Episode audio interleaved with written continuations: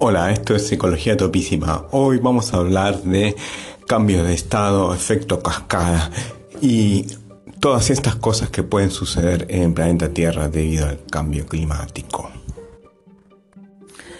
Bien, el efecto cascada vamos a ver después. Ahora vamos a explicar un poco qué significa el cambio de estado. Por ejemplo, cuando uno tiene agua y la pone a calentar, ¿qué sucede? Se calienta, se calienta, se calienta hasta que llega a la temperatura de eh, hervor y entonces empieza a hervir. Y ahí cambia de estado, el estado líquido al estado gaseoso. Ahora, este proceso solamente ocurre cuando llega a la temperatura que hierve, que son 100 grados. Este es el punto crítico o punto de quiebre. ¿Qué es lo que sucede? Digamos, el agua no hierve, no empieza a hervir de a poquito cuando uno la empieza a calentar. Solamente hierve en ese punto eh, crítico. Entonces, este es un fenómeno que sucede en un, solamente en un, eh, en un lugar, a una temperatura. Eh, y el estado del sistema, que en este caso es el agua, cambia. Esto aplicado a eh, otros, otros sistemas, como los sistemas ecológicos, significa que uno puede hacer daño al sistema y el sistema no cambia, puede hacer daño, sigue haciendo más daño y no cambia, no cambia, no cambia, hasta que llegado a un punto límite, cambia totalmente. O sea, un bosque puede pasar a ser una sabana. Y todas las especies cambian. Eso es eh, es el problema con tener eh, este tipo de comportamientos límites porque eh, parece que no pasa nada, no pasa nada, no pasa nada y uno puede decir, bueno, pongámosle un poquito, echemos un poco más de contaminantes al río, total, no pasa nada. Entonces llega un momento, el sistema cambia completamente y es muy difícil volver atrás.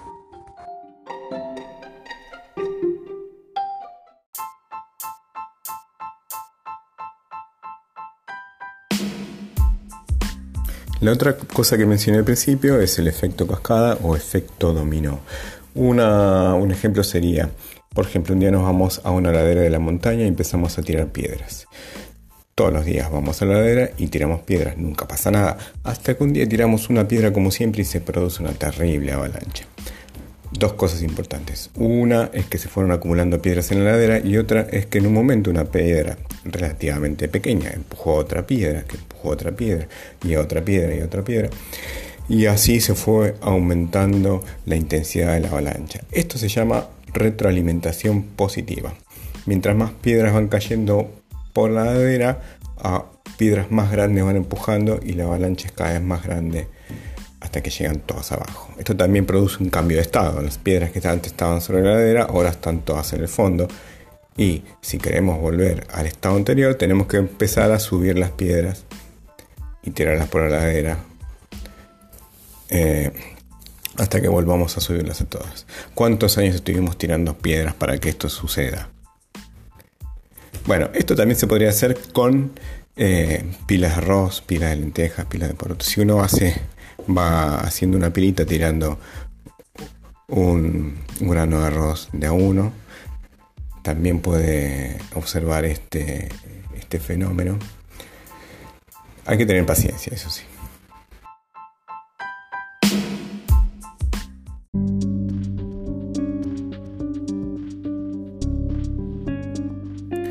Bien, entonces tenemos distintos estados del sistema que cambian subrepticiamente en el punto crítico.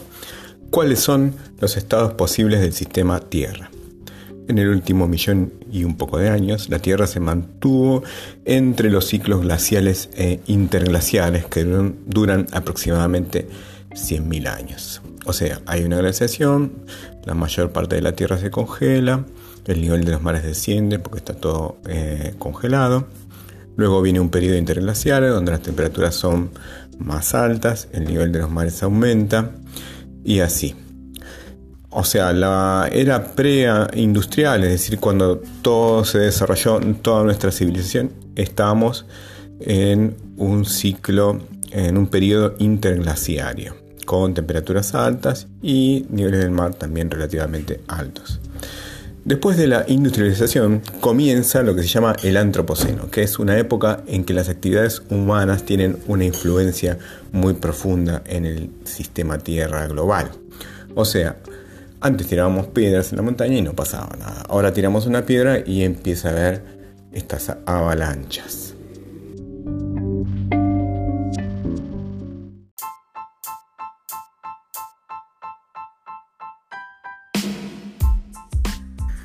¿Cuáles son los estados que podría tener la Tierra en el futuro?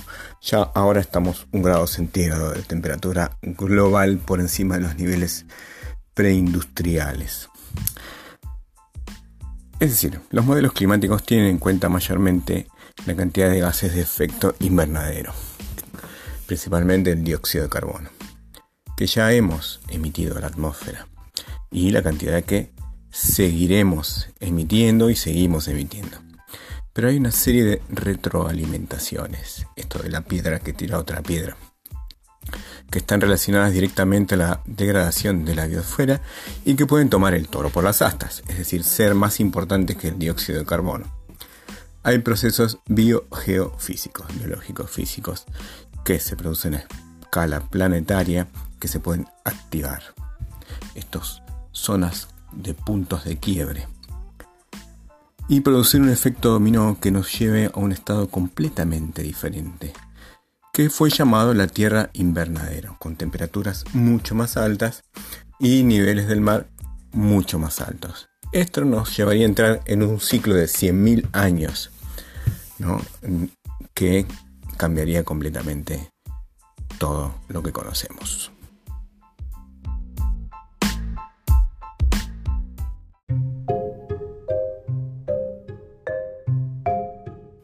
Es más, se sugiere que el acuerdo de país, ese acuerdo en el cual los países se comprometen a tomar acciones para mantener las temperaturas entre 1,5 y 2 grados por encima de los niveles preindustriales, no sería suficiente para mantener a la Tierra lejos del estado Tierra invernadero.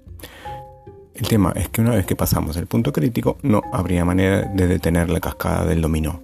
Todo esto parece salida de una película apocalíptica, tiene alguna fundamentación científica que ustedes pueden leer en los trabajos que les dejo en la descripción.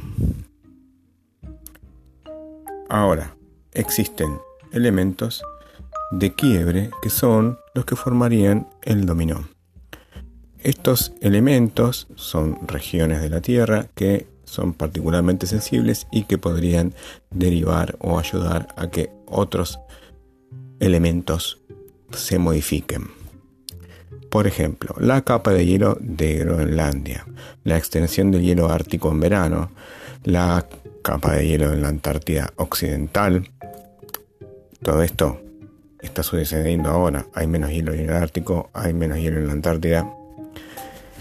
La disminución de los bosques boreales, el derretimiento del permafrost, que es el permafrost es la capa de hielo de suelo permanentemente congelada en la tundra el enlentecimiento de la circulación oceánica termoalina. Bueno, para explicar esto necesitaría todo un podcast. La pérdida de la selva amazónica. En este último caso, lo que uno puede observar es que si aumenta la temperatura, esto produce condiciones que propician que aumenten los fuegos. Cuando aumentan los fuegos, disminuye la cantidad de bosque, lo que propicia la disminución de la cantidad de lluvia, lo que a su vez aumenta la probabilidad de fuegos. O sea, tenemos un efecto dominó dentro mismo de cada uno de estos eh, elementos. Y todo esto está ayudado por la deforestación, que es como apretar el pedal del acelerador para que todo esto siga pasando.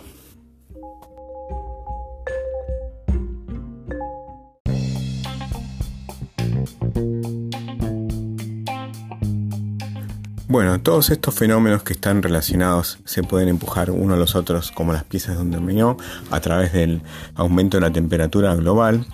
Y esto, bueno, ya estamos observando la disminución del hielo antártico y ártico. Este mes hubo una cantidad de incendios en Siberia. Se quemaron 5 millones de kilómetros cuadrados de bosque boreal, unos incendios gigantescos.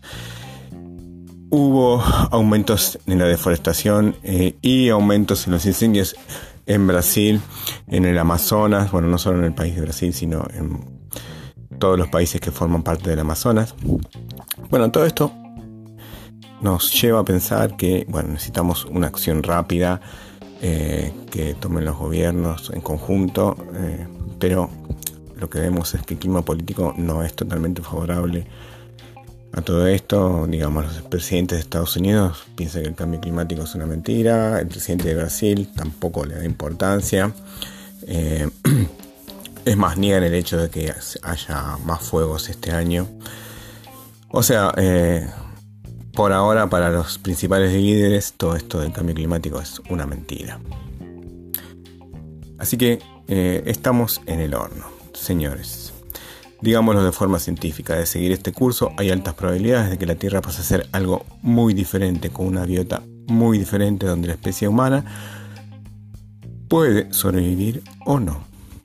Todo esto tiene un horizonte temporal, o sea, va a pasar en muchos años, décadas. O sea que es algo que, aunque es rápido comparado con eh, la historia de la Tierra, para la vida de las personas es algo relativamente lento.